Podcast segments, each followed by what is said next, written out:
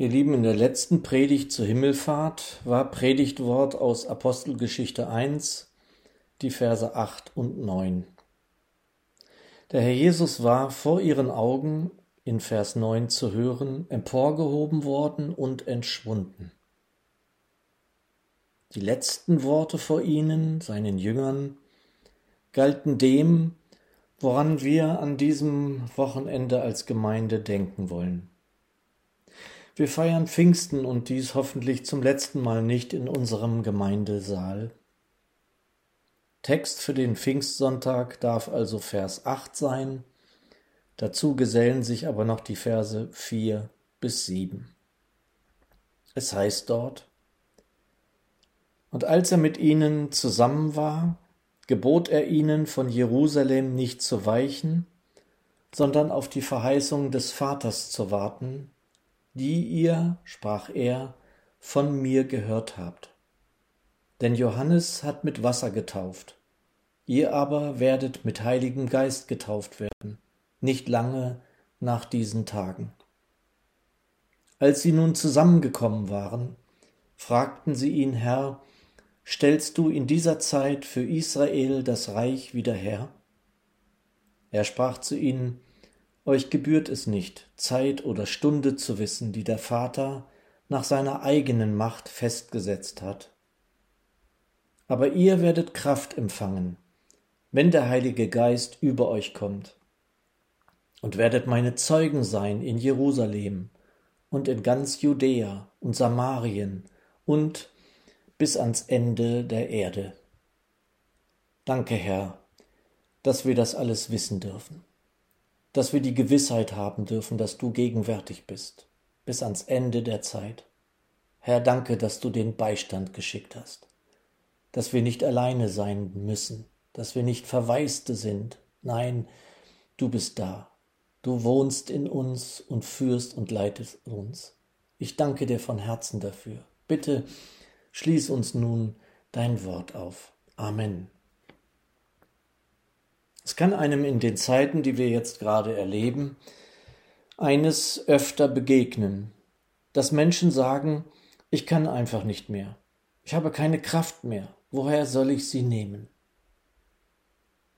Vor allem Menschen, die gerade Schweres zu tragen haben, wie Krankheit, wie finanzielle Sorge durch berufliches vielleicht bedingt, Not, Leid, und vieles mehr. In Corona-Zeiten habe ich häufig Menschen in Nachrichten oder auch anderen Sendungen gesehen, die sagten, jetzt gerade geht es noch so, aber was kommt dann? Menschen, die Angehörige verloren haben, sind besonders kraftlos, wird uns immer mehr auch vor Augen geführt. Ja, Corona bürdet vielen noch mehr auf als sonst. Und auch Menschen, die sonst nicht zum Jammern neigen, ächzen in vielen Fällen in so einigem, was es derzeit zu tragen gilt. Der Herr Jesus war mit den Jüngern ein letztes Mal leiblich zusammen, um es einmal so zu sagen. Er war mit seinem menschlichen Leib noch hier. Und Vers 4 beginnt deshalb, und als er mit ihnen zusammen war. Und dieses Zusammensein wird womöglich Tischgemeinschaft gewesen sein. Die Neugenfer überträgt deshalb einmal, es war bei einer gemeinsamen Mahlzeit. Andere, genauere Übersetzungen wie Menge bemerken in der Fußnote, als sie zu Tische saßen. Nun, wir wissen ja, dass sie eher lagen als saßen. Das macht uns in unseren Breiten hier etwas Probleme. Aber so war es eben damals. Es ist kaum vorstellbar für uns. Und der Jesus nutzt die innige Gemeinschaft, um sie erneut auf Kommendes vorzubereiten. Das Kommende ist vor allem geprägt von dem Erscheinen des Heiligen Geistes. Die neue Genfer beginnt in Vers 4. Einmal, es war bei einer gemeinsamen Mahlzeit, wies er sie an, Jerusalem vorläufig nicht zu verlassen, sondern die Erfüllung der Zusage abzuwarten, die der Vater ihnen gegeben hatte. Also der Vater in den Himmeln hatte es verheißen? Nun, am Ende des Lukas-Evangeliums, Kapitel 24, Vers 48 heißt es, und der Herr Jesus spricht selbst, Und siehe, ich sende die Verheißung meines Vaters auf euch. Ihr aber bleibet in der Stadt, bis ihr angetan sein werdet mit Kraft aus der Höhe. Der Herr hatte sie schon darauf hingewiesen, dass der Vater es verheißen hatte und es bald Erfüllung finden durfte. Also ein nächster bedeutsamer Schritt im Heilsplan.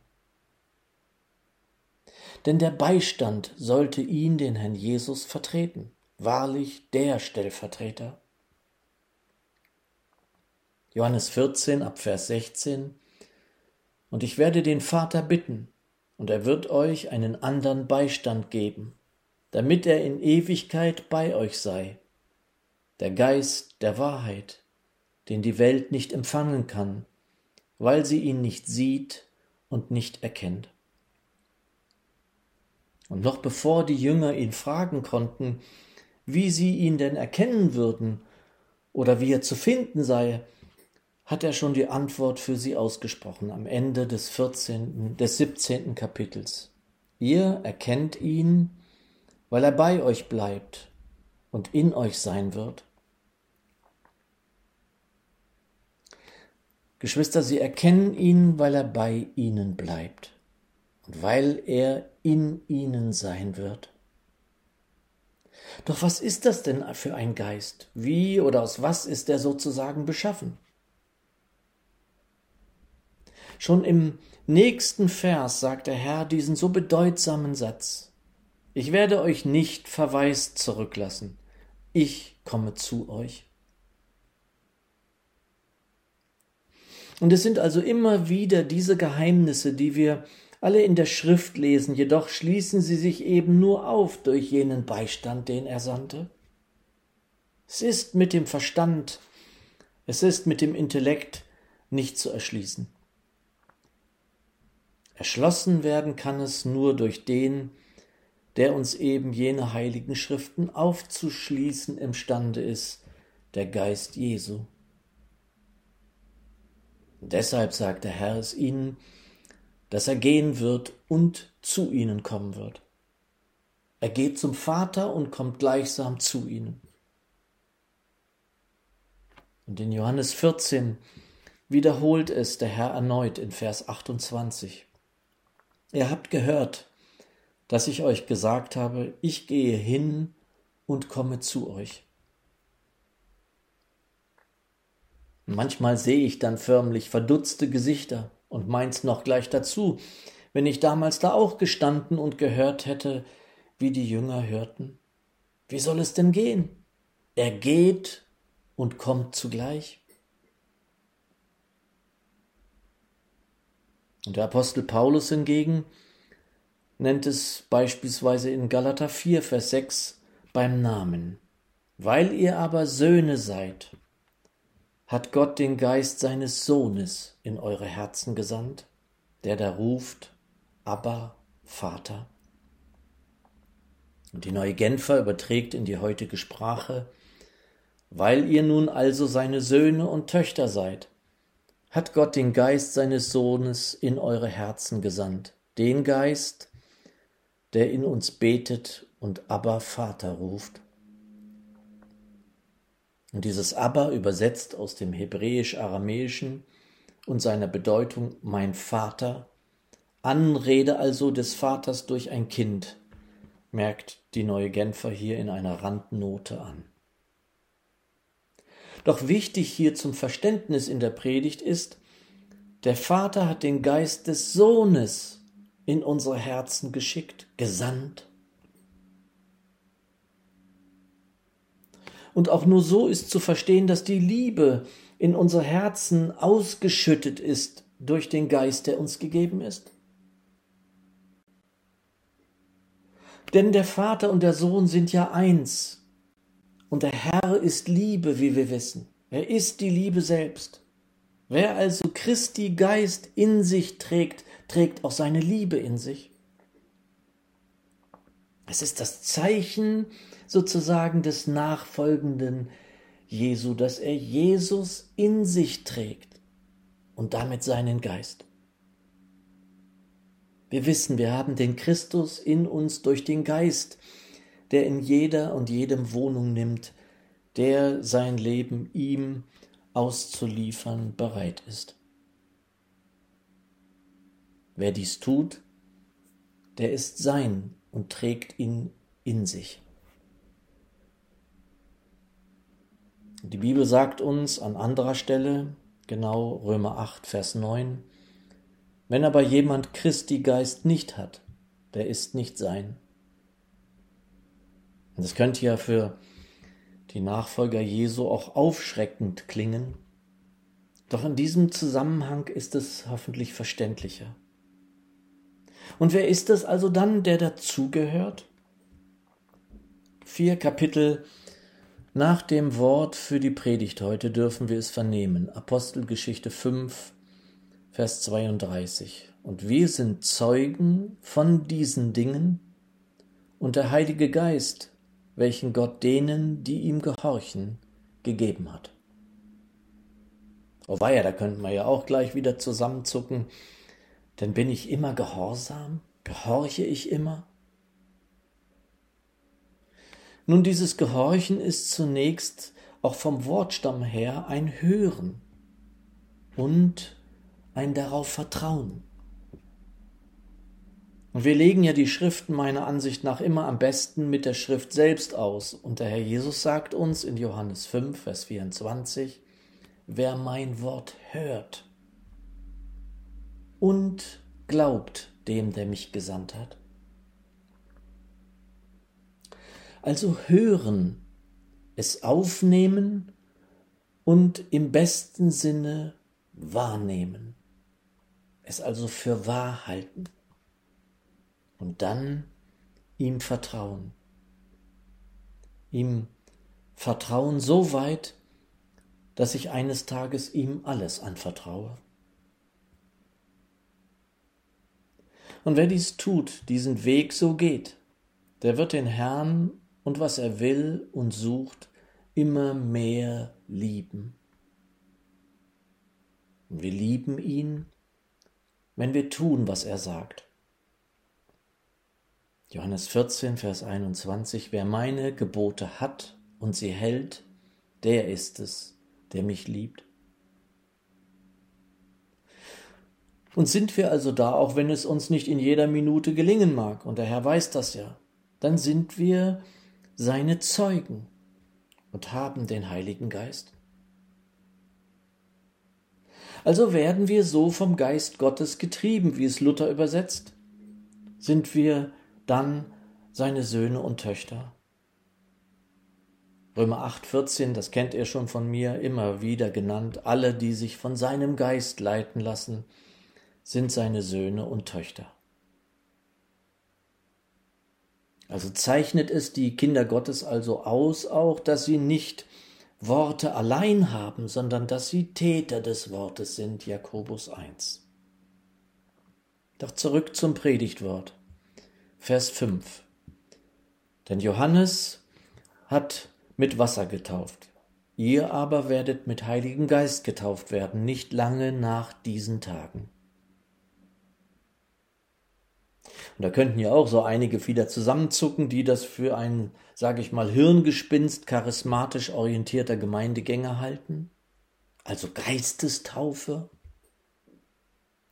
Wassertaufe bei Johannes, hingegen Geistestaufe beim Herrn Jesus. Nun, meine Lieben, der Stellvertreter, das ist uns in den vergangenen Jahren immer wieder neu gezeigt worden, ist für alles verantwortlich, was in der Gemeinde Jesu geschieht. Für alles Gute wohlgemerkt. Und immer wieder will ich dann gerne aufzählen, dass er doch Anfänger und Vollender unseres, also auch deines Glaubens ist. Ja, dass er sogar das Wollen dafür und das Vollbringen schenkt. dass er es ist, der uns in die Wahrheit führt, in alle übrigens. Und wir haben gehört, dass er die Schrift uns aufschließt, also die Richtschnur unseres Glaubens. Und da wird dann eben aus Wissen Gewissheit. Denn wir können ja nicht einmal Vater zum Vater in den Himmeln ohne ihn, ohne den Beistand sagen. Und die Jünger verhalten sich an dieser Stelle, wie wir es sicher ebenso getan hätten. Sie wollen wieder mit ihrem Bestreben nach Wissen daherkommen. Vers 6. Als sie nun zusammengekommen waren, fragten sie ihn, Herrn, Herr, stellst du in dieser Zeit für Israel das Reich wieder her? Sie müssen ja, sollen sich nie eigentlich wirklich auf ihr Wissen verlassen oder auf das, was sie haben. Der Geist wird sie zukünftig in die Wahrheit führen. Mehr noch als das. Der Herr antwortet in Vers 7, er sprach zu ihnen, euch gebührt es nicht, Zeit oder Stunde zu wissen, die der Vater nach seiner eigenen Macht festgesetzt hat. Sie hätten aus ihrer Sicht womöglich scheinbar mit Recht sagen können, aber dann stehen wir doch neu oder noch mehr in Schwachheit da. Du, Herr, gehst zum Vater, wir sind hier nicht nur allein, sondern nahezu unwissend und noch voller Schwachheit. Doch sie sollten nicht wissende, klügere, gar stärkere sein oder werden. Der Apostel Paulus, der nicht dabei stand, sagte es zu Beginn des ersten Korintherbriefs, was vor der Welt töricht war, hat Gott erwählt, damit er die Weisen zu Schanden mache. Und was vor der Welt schwach ist, hat Gott erwählt, damit er das Starke zu Schanden mache. Und wenn ich mich also da so ein bisschen versuche hineinzuversetzen in jenen Moment, wenn mir das überhaupt möglich sein kann, hätte ich sicher ähnliches gedacht, empfunden, vielleicht gar gesagt. Herr, wie könnten wir ohne dich? Wir sind doch schwach. Ich, wir können doch sicher nicht ohne dich. Wie sollte das denn gehen? Nun, wir wissen nicht, was sie gedacht, empfunden oder gesagt haben werden, die Jünger. Wir wissen aber durch sie, durch die Jünger, was der Herr gesagt hat. Vers 8. Aber ihr werdet Kraft empfangen, wenn der Heilige Geist über euch kommt, und werdet meine Zeugen sein in Jerusalem und in ganz Judäa und Samarien und bis ans Ende der Erde. Ach, liebe Geschwister, seit Tagen geht mir das nicht mehr aus dem Sinn. Dieses Aber, dieses Aber meines, unseres Herrn Jesus. Aber ihr werdet Kraft empfangen. Und ich weiß von Geschwistern unter uns, die davon Zeugnis zu geben haben und es tun, die jeden Tag neu, jeden Morgen um seine Kraft bitten und werden nicht enttäuscht. Aber ihr werdet Kraft empfangen. Kraft von oben, Kraft von innen, Kraft, die uns neue Leben gibt und überwinden lässt. Und ich weiß auch von vielen von uns, dass sie mit Worten der Schriften leben, denen auch ein Wort wie Jesaja 40, Vers 31 an jedem Tag neue Hoffnung gibt, aber die auf den Herrn harren empfangen immer neue Kraft. Denn ihr Lieben, wir werden ja immer wieder auch müde und immer wieder gehen uns die Kräfte aus. Es gehört zum Leben dazu, zu dem Leben auch der Nachfolger Jesu. Es ist die Verheißung damals und auch noch heute, die uns die Gewissheit jeden Tag neu gibt, dass wir eben nicht allein sind, dass er unser Herr und Heiland gegenwärtig ist, dass er eben lebt in uns und in, uns in jeder Stunde ausstatten will mit dem, was wir brauchen, was nötig ist. Mit Kraft zu überwinden, mit Kraft zur Geduld auszuharren, mit Kraft auch auszuhalten, mit Kraft zu warten, bis wir neu und weiter verwandelt werden dürfen. Kraft auch an die Kraft seiner Auferstehung zu glauben, wie der Apostel Paulus es in Philippa 3 sagt. Mit Kraft. Aber ihr, ihr werdet Kraft empfangen. Amen.